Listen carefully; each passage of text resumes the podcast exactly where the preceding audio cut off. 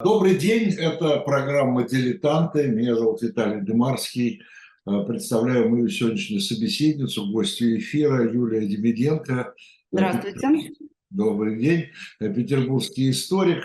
Э, сегодня мы прощаемся с августовским номером. Ну, мы прощаемся в программе «Дилетанты». Вы, наши слушатели, зрители и читатели, я надеюсь, вы не прощайтесь, у вас есть еще возможность у тех, у кого этого номера нет, его всегда приобрести.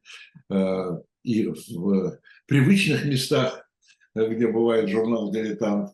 Э, и еще одно самое привычное, может быть, теперь стало место, это сайт shop Дилетант Медиа, где и журнал, и множество-множество исторической литературы. А, прощаюсь с августовским номером, повторю я еще раз, в программе «Дилетанты». Уже отправлен в печать сентябрьский номер. А, выдам небольшой секрет. Он посвящен, не он, конечно, как всегда в номере очень много разных материалов, много разных рубрик, но мы в основном всегда любим представлять главную тему номера. Вот главная тема – это военные мятежи. Начиная от стрельцов, и э, заканчивая там и Корниловский мятеж, в общем, 20 веком. Э, и испанцы, э, и поход Муссолини, в общем, такая подборка исторических военных мятежей. Это главная тема сентябрьского номера, который мы начнем обозревать со следующей пятницы. Возвращаясь к августовскому номеру. Э, август, главная тема, э, те, кто следят, следят за журналом, за нашей программой, они уже знают это, э, это фурия революции, такой революционный матриархат. Ну, и вот сегодня мы поговорим об одном из материалов, расширив его, насколько это возможно, материал Евгения Бунтмана, который называется «Немецкие Ирини». Э, э, речь идет здесь о э, фракции Красной Армии, роты армия фракцион, постарался я сказать это на чистом немецком. Это такая немецкая левацкая террористическая организация молодежная, которая, конечно, все, себя прикрывала революционными э, лозунгами, они себя называли революционерами, наверное, они такими и были. Э, это было такое массовое, достаточно массовое, достаточно популярное, я бы сказал, среди молодежи движение, родившееся в конце 60-х годов и продолжавшееся не безуспешно, надо сказать, ну, что считать успехом, правда, все 70-е годы, и не только в Германии, э, но и в Италии знаменитые красные бригады. В общем, об этом с Юлией Дивиденко мы сегодня и поговорим. Э, Юля, первый вопрос такой, вот я бы сказал, э, социальный. А, одна из статей номера на другую тему и посвященная русским революционеркам а, называется следующим образом. Сейчас я просто его нахожу. А, этот материал, он называется а, «Девочки, девушки, э, девушки из хороших семей». Так, по-моему, да, девочки из хороших семей. Вот э, это про русских э, девушек-революционеров. Что касается вот этих европейцев уже середины 20 века, их социальное происхождение. А, это низы а, или это тоже из вполне благополучных семей, ну, и поскольку это речь идет о Западе, то, что на Западе называется а, средний класс? Вот по счастью, на сегодняшний день существует уже огромное количество литературы, посвященной как раз всевозможным левым движениям или левацким движениям, как вы это назвали, и вопросам гендера. И эти все темы, они достаточно хорошо изучены, есть статистика по составу, как, между прочим, э, большевистских организаций, сэровских организаций, вот то, что касается в России, так и э, послевоенных революционных организаций по всему миру, потому что это не только Европа, это, конечно, и Латинская Америка, и Азия, и даже Африка, даже африканский континент. И, в общем-то, почти везде очень похожая картина наблюдается. Э, во-первых, это действительно рост числа женщин. Разные для этого есть причины, по-разному их объясняют э, разные авторы, но чаще всего все-таки все сводится так или иначе к феминистическому, к феминистскому даже, я бы сказала, дискурсу. И кроме того, это именно социальный состав, потому что картина примерно одна и та же всюду вырисовывается. Это действительно девочки из хороших семей, э, с очень таким, ну если это и средний класс, то это часто э, высший средний класс, высший слой среднего класса. Э, более того, если говорить, вот, например, про тот материал, которым вы, с которого вы начали, про э, э, фракцию Красной Армии, то это ведь девочки, которые были еще и прямыми э, наследницами, потомицами, позволю себе такой феминитив, э, Гёльдерлина, например, да, блестящего совершенно немецкого поэта, это Ульрика Майнхоф, ее, так сказать, соперница в любви, э, но абсолютно полная соратница, это Гудрун Энслин, она в родстве с, господи, сейчас, с Гегелем. Mm. То же самое касалось и, э, например, э, красных бригад в Италии, потому что если там девушки не из таких вот богемно-философских каких-то кругов, то, по крайней мере, из э, достаточно обеспеченных респектабельных буржуазных семей, скажем так, да, и те, кто имеют, ну, потому что вот, например, э, Маргарита Коголь, такая вот звезда э, начального этапа красных бригад, женщина-легенда, Мара ее все называли, она была из семьи очень известного э, такого владельца парфюмерной фабрики, крупной. Это такая хорошая, хорошая буржуазия. А, и вот из этого следует еще один момент отличительный, что женщины вот в этих вот всех революционно-террористических организациях, они все имеют очень хорошее образование. А, часто это приличный университет, очень часто это какие-то защищенные степени. Если это не университет, то это какие-то там ну, другие учебные заведения. По поводу красных бригад э, была даже опубликована такая статистика, что там где-то большая часть э, девушек это были студентки как раз действительно хороших университетов, и потом где-то половина э, преподавателей, а вторая половина это вот те, кто принадлежал к разным профессиям, которые относят к белым воротничкам офисные работники, там дизайнеры и так далее, и так далее. В э, германской красной, вот этой фракции Красной Армии, по-моему, только одна девушка была, ну, из таких известных, конечно, да, потому что их, в принципе, было довольно много, по-моему, только одна девушка была парикмахером, но и та, в общем, в процессе, между прочим, уже своей деятельности сменила профессию на гида. То есть все это так или иначе, они интеллектуалки и с хорошим образованием.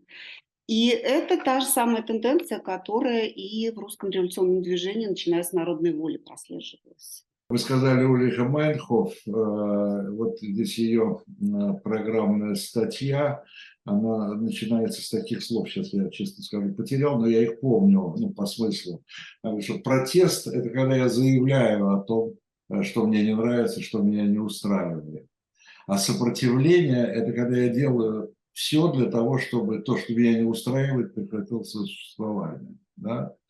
А, то есть такая очень, я бы сказал, очень не, не столько не эмоциональный, а очень рациональный, я бы сказал, такой подход к своей революционной деятельности. Такой, э, извините, на меня не обидится, моя собеседница женщина, и говорим мы о женщине, я бы сказал, такой мужской подход все-таки.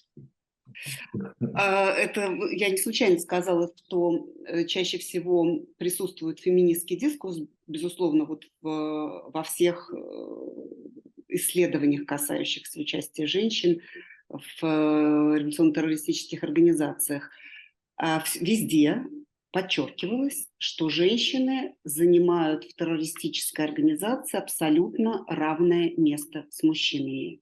Они при этом опирались на тексты Че Гевары, который об этом писал, а, они при этом опирались, конечно, на вообще... Вообще они все дети 68-го года, это надо понимать. Ну, это, конечно. Я, да, я вся вот эта вот по всему миру развернувшаяся Э, такая революционная борьба в разных совершенно формах. Это, конечно, эхо 68 года, и не случайно, кстати, и первые акции э, фракции Красной Армии, они пришлись на такие террористические имена, они пришлись на 68 год. Это поджог двух универмагов во Франкфурте, в, котором, как, в которой в этой акции как раз участвовали женщины тоже.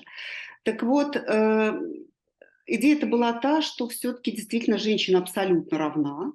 Это подчеркивалось везде.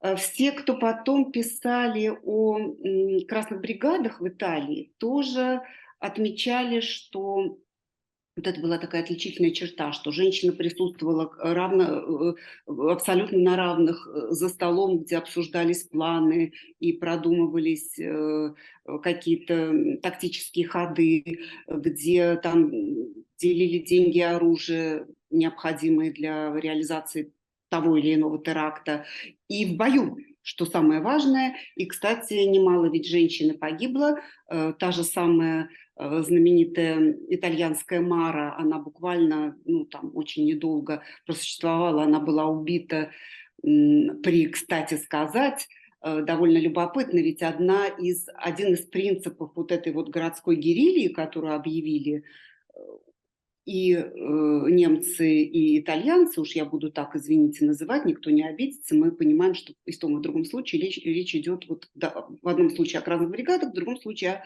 о э, фракции Красной Армии. Так вот, и в тех и в других случаях они руководствовались целым рядом принципов, и в частности это были похищения э, представителей государственного аппарата, э, то есть власти и бизнеса, делового мира – и вот одно из успешных таких посещений, э, похищений, осуществленных красными бригадами в самом начале их деятельности, по-моему, 74 это был год, или 75 наверное, все-таки, это было похищение, э, я сейчас назову имя, которое всем знакомо, кто э, любит шипучие вины, типа спуманты, Ганча.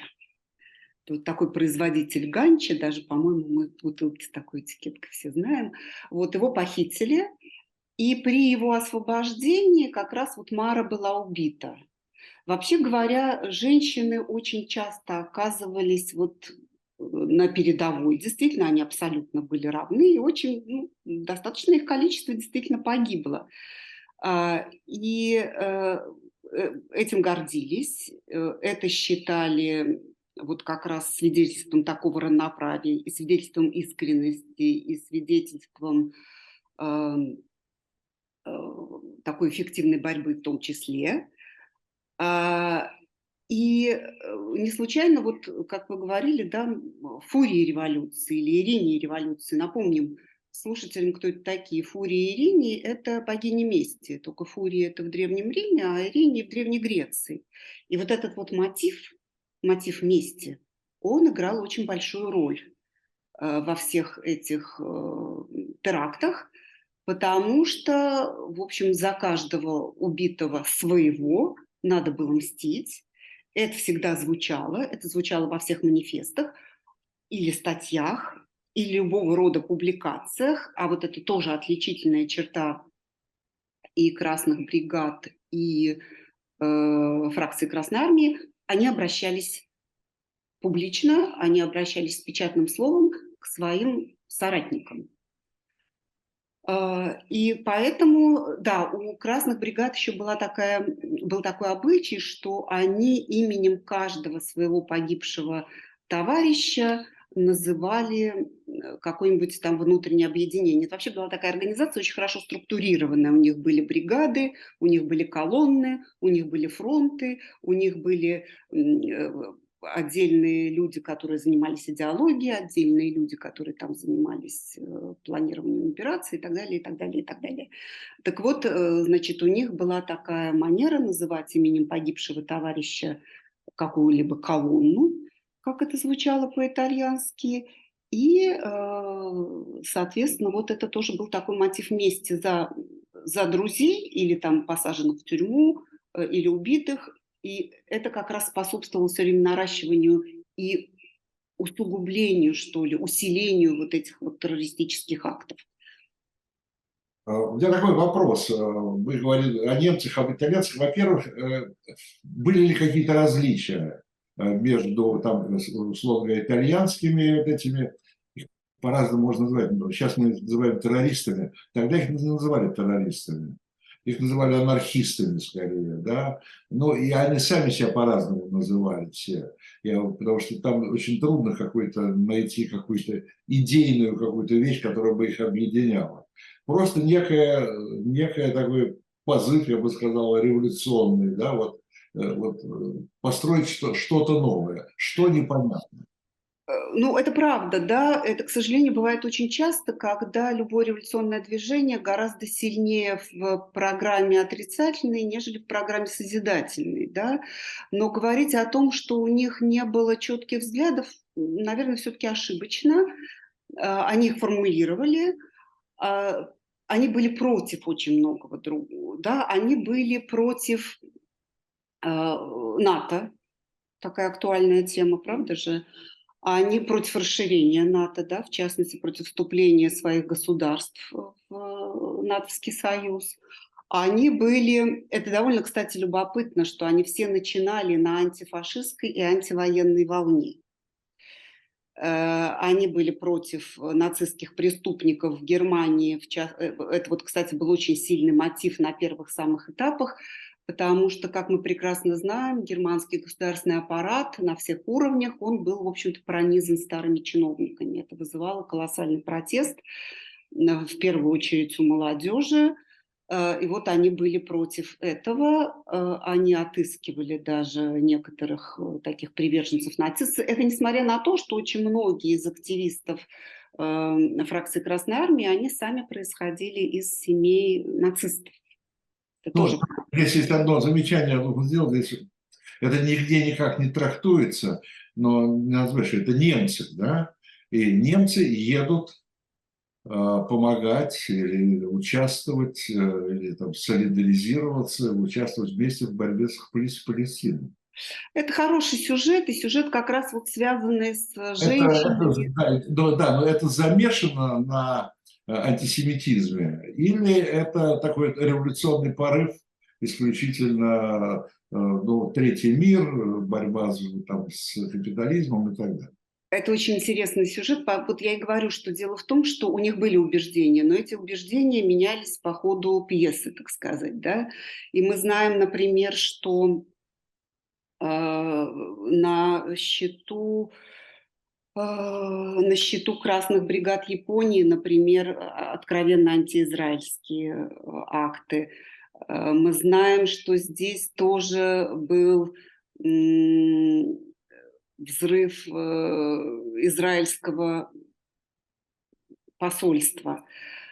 При этом как бы вот а, просто антисемитских высказываний мы не найдем в каких-то вот от таких просто обычных, очевидных антисемитских высказываний в текстах вроде бы не звучит. Но действительно и красные бригады, и фракция Красной Армии поддерживают отношения с Организацией освобождения Палестины. А, если вот мы говорили о феминистическом таком аспекте, то там действительно был очень курьезный эпизод в один прекрасный момент, потому что где-то, сейчас не помню в каком точно году, ну там в середине 70-х, сразу же, кстати, после освобождения Бадера, которое, конечно, вооруженным путем происходит и виртуозным путем. Я напомню, что Бадер был посажен в берлинскую тюрьму Моабит. Кстати, его поймали тоже довольно любопытным образом. Э, он, а, вообще вся, вся красная фракция очень любила э, машины BMW. И когда э, полицейское управление, которое, в общем, занималось разработкой, это обнаружило, они просто стали проверять все машины BMW. Таким образом был пойман Баадер, он был заключен в тюрьму Моабит, Но вот ведь еще были такие, знаете, какие-то времена невинности, да, потому что нигде не было такой охраны, нигде не было видеонаблюдения, все как-то было очень мило и прекрасно. И Баадеру, э, хоть он и террорист, ему разрешали пользоваться, например, городской библиотекой. Вот его освобождение произошло под руководством Майнхоф в городской библиотеке. А, и вот вскоре после освобождения они отправляются в э, Палестину. Действительно, они отправляются в Иорданию, если точнее. Они связаны с лагерями Фатха, и там они про почти год проводят. Но что любопытно, там был Баадер, и было сразу несколько женщин. Э, точно была Майнхоф, и, по-моему, была может быть, Астрид Проль, может быть, кто-то еще. Ну, в общем, я сейчас точно уже этого не помню. Энсен была. А, их было, их было там пять или четыре, четыре или э, пятеро, я не помню точно, да, девушек именно. И вот эта вот ситуация, которая очень возмутила арабов. Ну, э, во-первых, нравы были совершенно другие. Еще раз повторю, это все дети 68 -го года. У них там свободная любовь, мини-юбки, там я не знаю что, бикини. А, вот. И плюс Вообще, как бы для арабского мира, где, кстати, женщины тоже очень часто верховодят, в том числе и в террористических организациях, ну, это не принято делать демонстративно. И, в общем, там э, рассказывают, что там произошел некоторый конфликт, э, после которого они, собственно, и уехали. Но это не значит, что были утрачены связи э, с палестинскими террористическими и освободительными организациями, да, тут весь кто как называет. Они, безусловно, считали их освободительными, и вот мне кажется, что там был не столько антисемитизм как таковой, сколько вот именно борьба за права Палестины. И в Палестине видели, в палестинцах, вот принадлежащих к этим организациям, видели самых э, горячих, самых первых союзников. Они это потом доказывали, потому что когда уже палестинцы захватывали в заложники э, пассажиров самолета э, компании Люфтганза, их требование было отпустить арестованных членов фракции Красной Армии. Более того, э, когда уже, собственно, фракция практически прекратила свое существование, когда все основные лидеры были арестованы, там то ли убиты, то ли покончили с собой, до сих пор ведутся споры об этом, когда даже официально было объявлено о распуске э, фракции Красной Армии, э, тем не менее известно, что очень многие, в том числе женщины, уехали в Палестину, и э, нашли там какой-то приют. И вроде бы э, даже там и остались. Я это специально подчеркиваю, потому что э, большинство, ну, большинство лидеров, конечно, таких известных, они были арестованы, но очень многие, э, судьба их неизвестна до сих пор. Э, где-то там уже в 15 16 2015-16 году мелькали какие-то какая-то информация, что были обнаружены отпечатки пальцев, в том числе вот этих девушек, э, где-то вот в, в каких-то там отелях или еще где-то. Э, после, после освобождения там вот после обменов вот этих вот террористических, например, была такая тоже девушка, кстати, довольно эффектной внешности, Габриэли Керхер Тидеман. Вот ее в 1975 году как раз обменяли, палестинцы обменяли, а, и она уехала в Палестину, и там она какое-то время тоже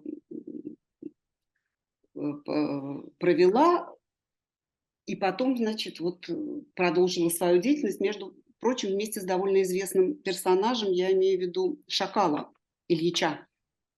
Ильича, Санчес. Ильич. Сан, ну да, как Карлос Санчес. Э, но имя, имя у него было действительно Ильич, как известно. Вот, поэтому вот таких вот случаев тоже было довольно много. А вы знаете, извините, вы знаете, да, что их было три брата? Да, да, да, да. Владимир. Один Владимир, да, второй да, Ильич, да. третий Ленин. Конечно. Вот. Э, ну вот еще раз повторю, что ну, вот такая была Инга э, Зипман, например, да, которая тоже уехала, ее обменяли на захваченного политика Петера Лоренса, она тоже уехала первым делом не в Иорданию, не в Палестину, она уехала в Йемен. Ну и тоже потом считали, что она причастна к целому ряду э, похищений европейских. Опять же, да, вот, наверное, всем женщинам, по крайней мере, известно это имя Палмерс. Это известная такая австрийская фирма по производству дамского белья, простите. Э, так вот, значит, главу компании Палмерс по этой же, по фамилии Палмерс, э, видимо, как раз вот она, эта Зипман была причастна тоже к его похищению.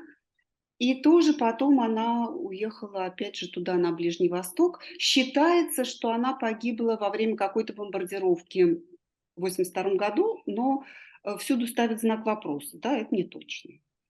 То есть вот они продолжали какую-то свою деятельность, э, видимо, все-таки террор захватывает, уже там никаких не следовало деклараций.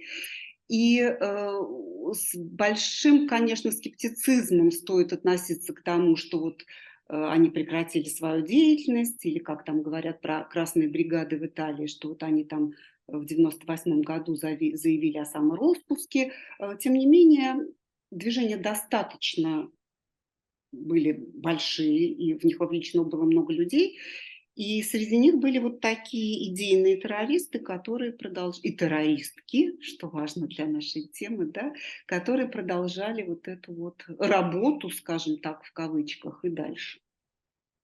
А, но мы уже так э, плохо сказали, что это как бы такой про продукт, э, вот эти все бригады, Красная, Красная Армия, это все э, продукт 68 -го года, да, вот этих вот знаменитых студенческих выступлений, ну, они все начались во Франции, и из Франции, куда, кстати говоря, тогда во Францию приехали и немцы, и итальянцы, вот это все левая молодежь, ну, не только из Европы, действительно.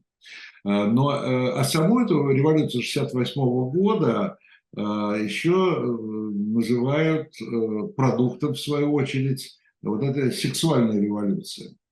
Может быть, вот это все, наверное, и связано с тем, что все это и произвело такое количество женщин-революционеров, да, вот этих вот фурий 20 века, середины 20 века. А, все революции, и начиная с Великофранцузской, да, они связаны еще с таким понятием, как эмансипация. Я имею в виду в данном случае не только гендерная эмансипация, да, вот это вот отделение и какое-то самоопределение. То же самое можно сказать и про такие революционные коммуны в России – еще там 60-х, 70-х годов 19 века. Ну, не то чтобы это, не будем уж так это называть сексуальной революцией, но во всяком случае это вот некоторая свобода отношений, да, это стремление вырваться за рамки предписанные обществом, предписанные церковью. А, вот этот вот антиклерикальный момент, он тоже невероятно важен был всегда, потому что, опять же, статистически известно, что во всяком случае, в э, фракции Красной Армии вот эти барышни, будем их так называть, они в большинстве своем происходили из очень религиозных семей. Э, кстати, как и в русской религиозной среде, русской революционной среде тоже был достаточно поповный. Вот тут тоже были всякие дочки и внучки пасторов, которые в молодости там участвовали в каких-то молодежных религиозных организациях. А, вот, и потом начинается вот этот вот бунт. Говорить о том, что у них нет идеологии, в общем, еще раз повторю, это неправильно, просто их идеология меняется. И анархизмом увлекаются, и коммунизмом увлекаются, и маоизмом, да, и э, пытаются формулировать свои какие-то принципы. Не случайно, когда все эти движения начинают затихать, ну, во всяком случае, по масштабу террора, они как бы очень четко разделяются на тех, кто уходит в такую левую философию, и тех, кто уходит в какую-то, ну, уже совсем агрессивную подпольную деятельность. А, так что, более того, с их идеологией до сих пор, в общем-то, пытаются разобраться. Конечно, это был... Более того, у них даже до сих пор есть масса таких э, союзников, что ли, да, потому что вот... Э,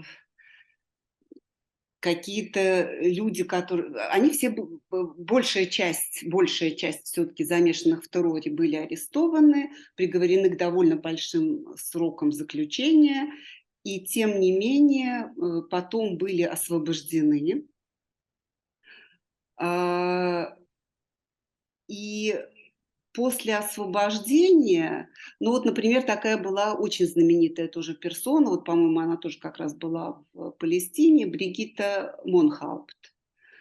А, ее несколько раз арестовывали, ее приговорили уже в 1982 году к пожизненному заключению, даже, по-моему, там не один пожизненный срок был, и выпустили ее в 2007 году.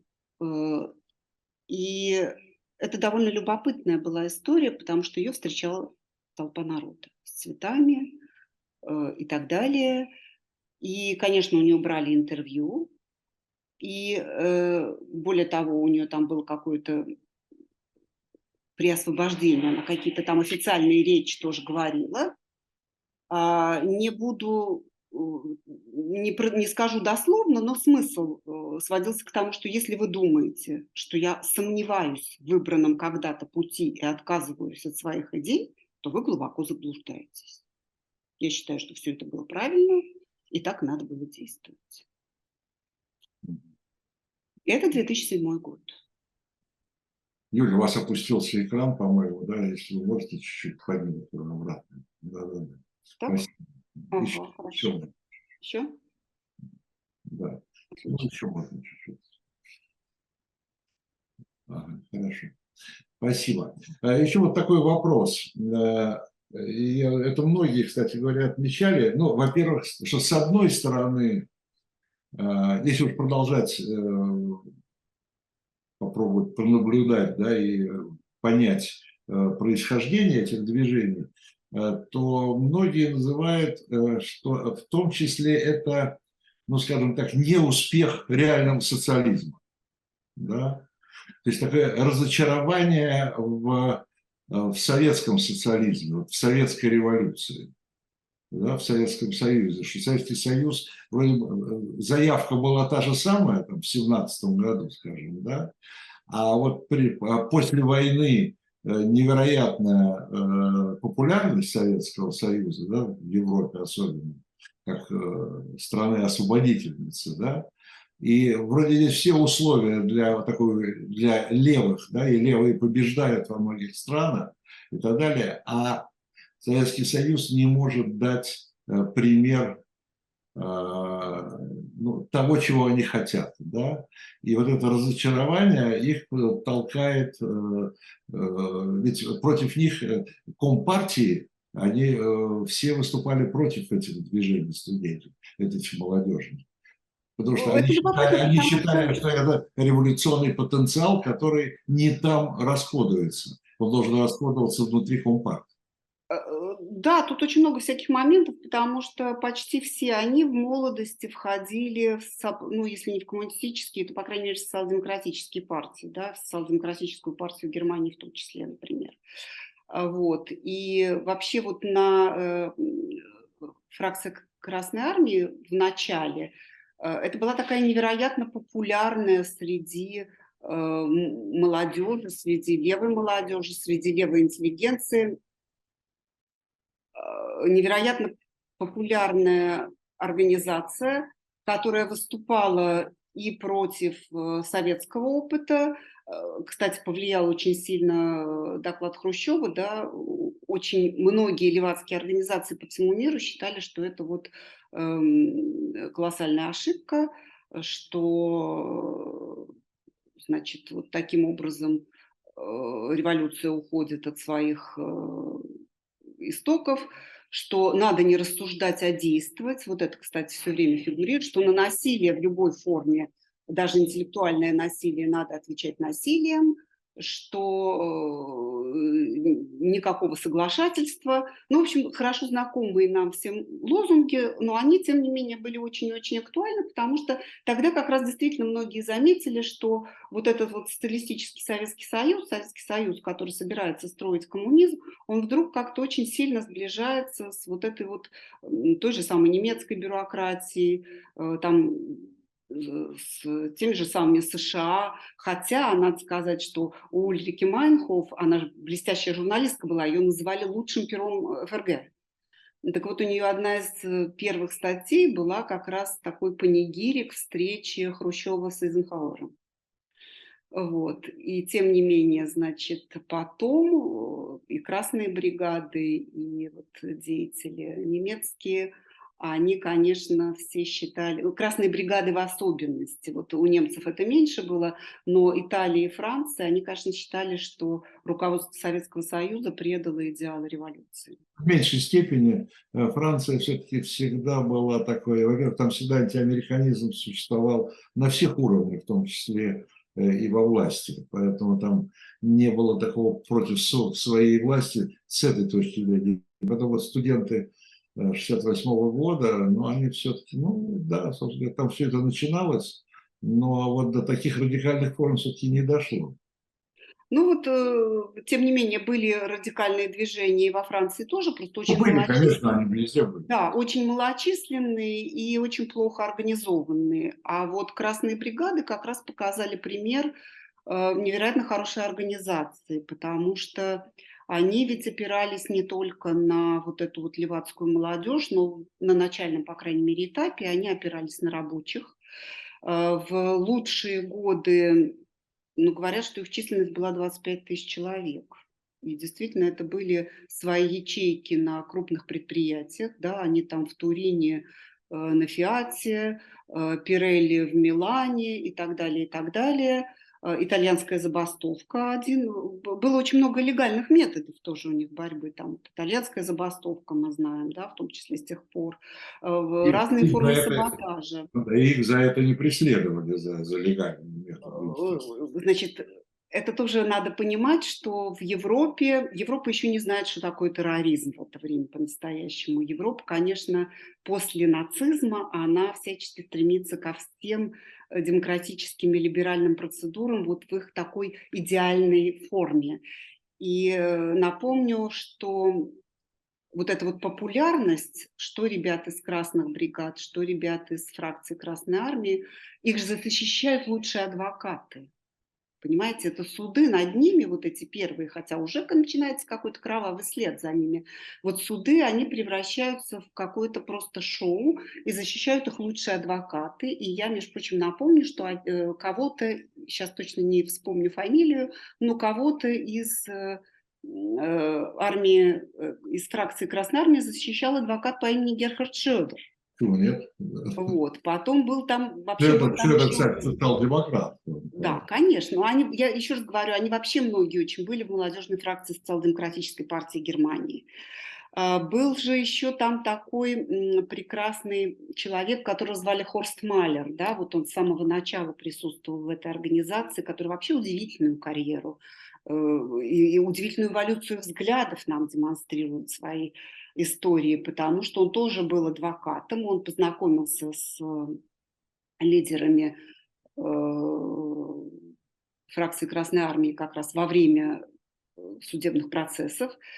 Э, и он, правда, удивительный путь, потому что от крайне левого до крайне правого, вот уже в начале 2000-х он состоял в неонацистской партии, а, и дважды высылался за пределы Германии, и, по-моему, до сих пор какой-то существует ордер на его арест, но он покинул эту страну где-то там. В Венгрии одно время он скрывался, тоже понятно почему. А, ну, в общем, сейчас еще где-то там, по-моему, путешествует. А вот интересно другое, почему, почему, э, почему они не смогли, а может не захотели организовать некий свой интернационал. Четвертый интернационал уже был такой э, троцкистский, да, вообще, по-моему, этот четвертый интернационал, так называемый, она, она, почему она, я не знаю, потому что организация, наверное, э, она существует до сих пор. То есть, так многие какие-то там левацкие группировки выдают себя, в всяком случае, за э, то, что они члены четвертого интернационала. А, хотя, в общем-то, что-то о нем э, ничего, мало, мало чего слышно. Но какие-то объединения левых сил, э, объединения левых сил э, все-таки до сих пор существуют. А вот эти вот, ну, их назовем красными бригадами в целом, хотя там ну, разные названия в каждой стране. Но вот эти вот красные, красные группировки, так вы говорите, они не объединились ни в какой интернационал. Э, ну, только разве что там съездили в Палестину, да, но между собой никакой никакой и не было координации. Или были? Нет, кооперация была довольно тесная все-таки, да, потому что я говорю, что этот вопрос был не только в том, что они один раз съездили в Палестину, многие нашли там потом прибежище и продолжали, и, может быть, продолжают, несмотря на уже солидный возраст, преклонный, прям скажем, сотрудничать, э, этого никто не знает. Ну, по крайней мере, до середины 80-х сотрудничество шло и довольно такое активное у отдельных членов фракции Красной Армии. Э, я уже говорила, что они выступали там в пользу, требовали какие-то удовлетворить требования палестинцев, э, захватывая заложников. Палестинцы действовали точно так же. Координация существовала и довольно тесная. Точно так же координация существовала кооперация, точнее, скажем, не координация, а кооперация, да, эм, и с японскими красными бригадами, и между итальянскими. Какие-то контакты были, какие-то были вза... слова, по крайней мере, взаимной поддержки, но надо иметь в виду, что, во-первых, даже, даже внутри самих этих структур существовали очень серьезные противоречия. И не случайно все-таки вот в Германии произошел захват всех э, лидеров, э, потому что было довольно много тех, кто шел на сотрудничество. Тех, кто шел на сотрудничество с полицией, тех, кто шел на сотрудничество с антер... Э, в результате всяких антитеррористических мер. То же самое в Италии. Довольно много потом э, уже будут делиться всякими своими подозрениями в своих там мемуарах и статьях э, вот эти вот деятели красных движений и будут говорить, что вот они того-то подозревали, всего-то подозревали и так далее, и так далее. Очень большие противоречия внутри, очень большие противоречия между группировками. Их, кстати, да, вот когда мы говорим «красные бригады», мы забываем, что в Италии в это время существует еще много разных других левацких группировок, просто гораздо хуже организованных, гораздо э, малочисленнее. То же самое в Германии абсолютно. Э, мы должны, наверное, еще вспомнить, что э, вот, вот этого вот, э, господи, как же его звали, э, Моретти, да, Моретти, такой вот идеолог, э, один из идеологов, один из руководителей красных э, бригад, он же, его как раз подозревали в том, что он, и, кстати, он руководитель в самый, э, вот в тот период, который называют свинцовые годы, да, по количеству убийств, которые они совершили. Он самый такой жестокий был руководитель, он продумывал все эти операции. Но вот считали его соратники, что тоже он может быть как-то причастен к сотрудничеству с со спецслужбами. И плюс тоже давайте не забывать, что э, во всех, э, за всеми вот этими вот левыми движениями, в том числе террористическими, тянется шлейф э, какого-то влияния, сотрудничества, поддержки самых разных спецслужб, самых разных стран, самых разных государств. И это никто не подтвердил документально, конечно, но точно так же никто и не опроверг однозначно. Э, смотрите, э, я что-то здесь просто вспомнил еще такую судьбу такого самого, ну, он стал здесь сам, он потом в тот момент, в 68 -го года, он не был, наверное, самым известным деятелем э, той революции французской, французской студенческой, но потом, наверное, самым известным деятелем, поскольку он не сошел на нет, это такой знаменитый э, Кон-Бендит.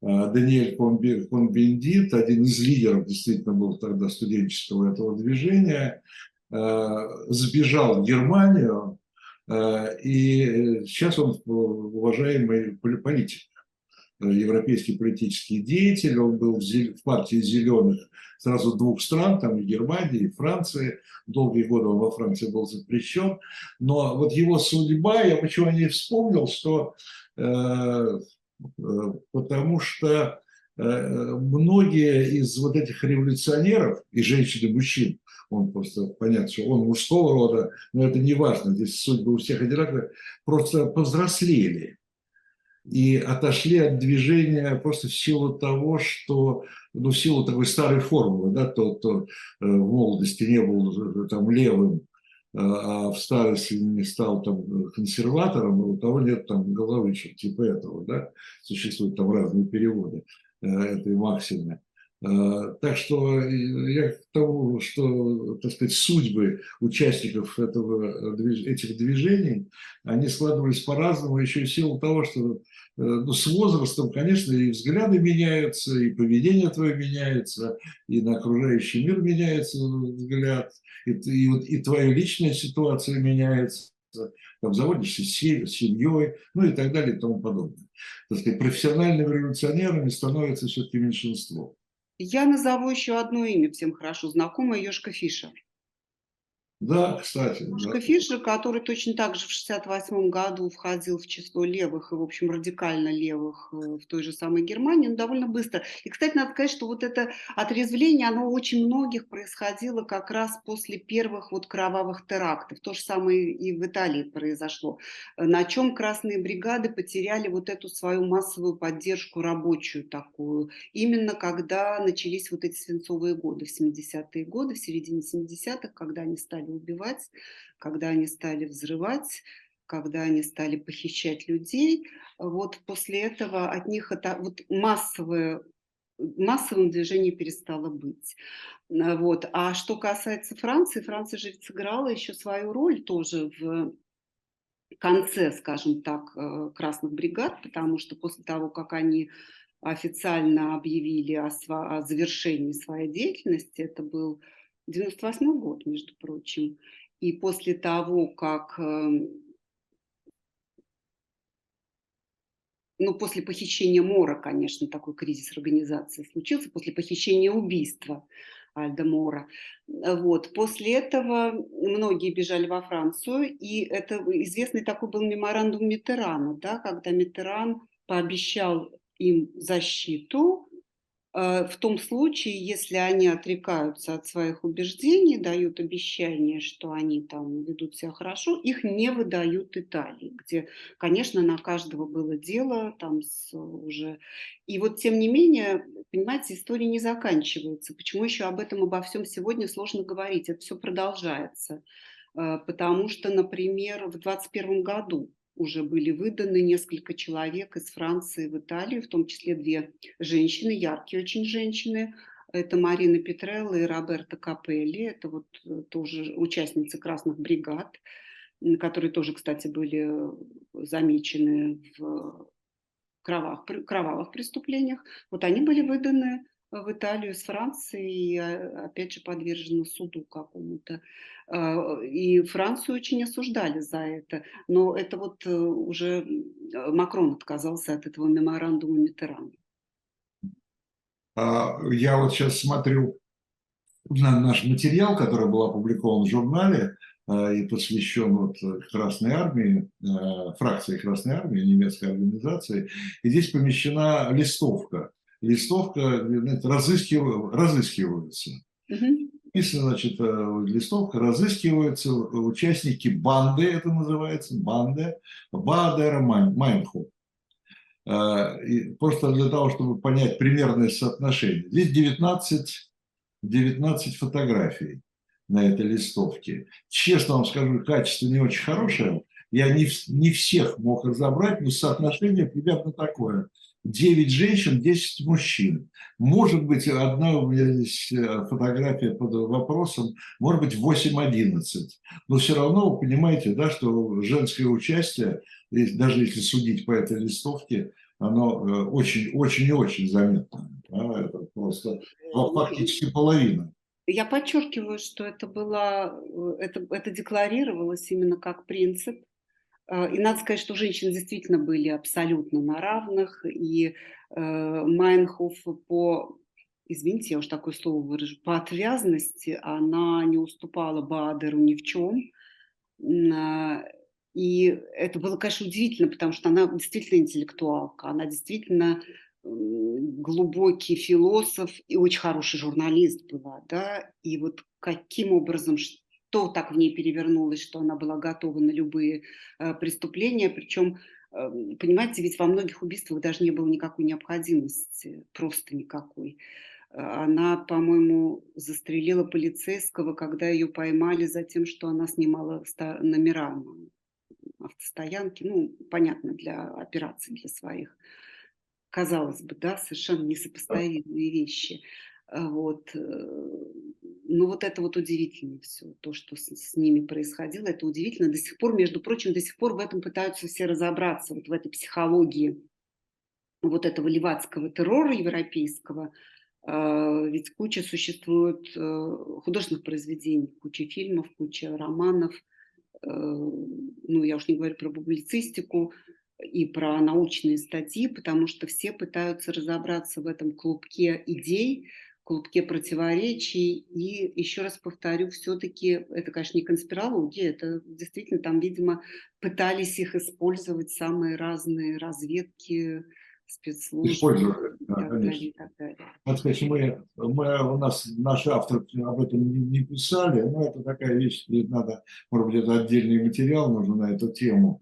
А, потому что, знаете, с одной стороны, я вам говорил, что, то, что, так сказать, это в какой-то степени реакция на неудовлетворенность результатами э, русской революции, российской революции, советской революции, с одной стороны. С другой стороны, и, комму, и коммунистическое движение 70-х годов отрицало э, вот этот вот революционный терроризм, и отрицала возможность сотрудничества с этими левацкими организациями, но э, спецслужбы с ними сотрудничали. И совершенно точно сотрудничали. Причем там, да, по-моему, даже, ну, боюсь это точно говорить, это такие предположения, э, что среди социалистических, в лагере так называемого социалистического, среди социалистических стран Восточной Европы было даже такое разделение, э, распределение задач, кто кем чем э, занимался в этой разного рода там движения и так далее. Э, потому что там Чехословакия, там известно было, очень много там оружия поставляла, в том числе в третий мир, так называемый, и в том числе были какие-то контакты Э, с э, вот этими левацкими организациями, безусловно. И, безусловно, я не сомневаюсь, что и у наших, я имею в виду, тогда еще советских, не российских, конечно, советских спецслужб, э, они тоже не могли не интересоваться на этими структурами, сильными, достаточно сильными и привлекавшими к себе большое внимание и выступавшими, в общем, против, против тогдашнего ну, если говорить советской терминологией, против капиталистического строя. Спасибо большое за участие в нашей программе. Я еще раз скажу нашей аудитории, что это август, мы говорим, заканчиваем говорить об августовском номере, э, который с конца июля уже в продаже. Приглашаем на э, шоп «Дилетант Медиа» э, и за журналом, и за историческими книгами. И готовьтесь, готовьтесь, готовьтесь к сентябрьскому номеру. Думаю, что всех это очень заинтересует. И главная тема, главная тема э, – это военные мятежи. Военные мятежи, и, как всегда, много разного и интересного. Много разного интересного. В том числе, кстати, отмечаем Э, я думаю, что мы еще и в эфире э, об этом поговорим. 30 э, августа годовщина смерти Михаила Сергеевича Горбачева. Повод поговорить о нем. И есть такая статья в следующем уже номере. Но это я как бы уже анонсирую и планы нашей ютубовской программы «Дилетанты». Читайте журнал, читайте, изучайте историю. Это была Юлия, историк Юлия Давиденко, меня зовут Виталий Демарский. До встречи, всего доброго. Всего доброго.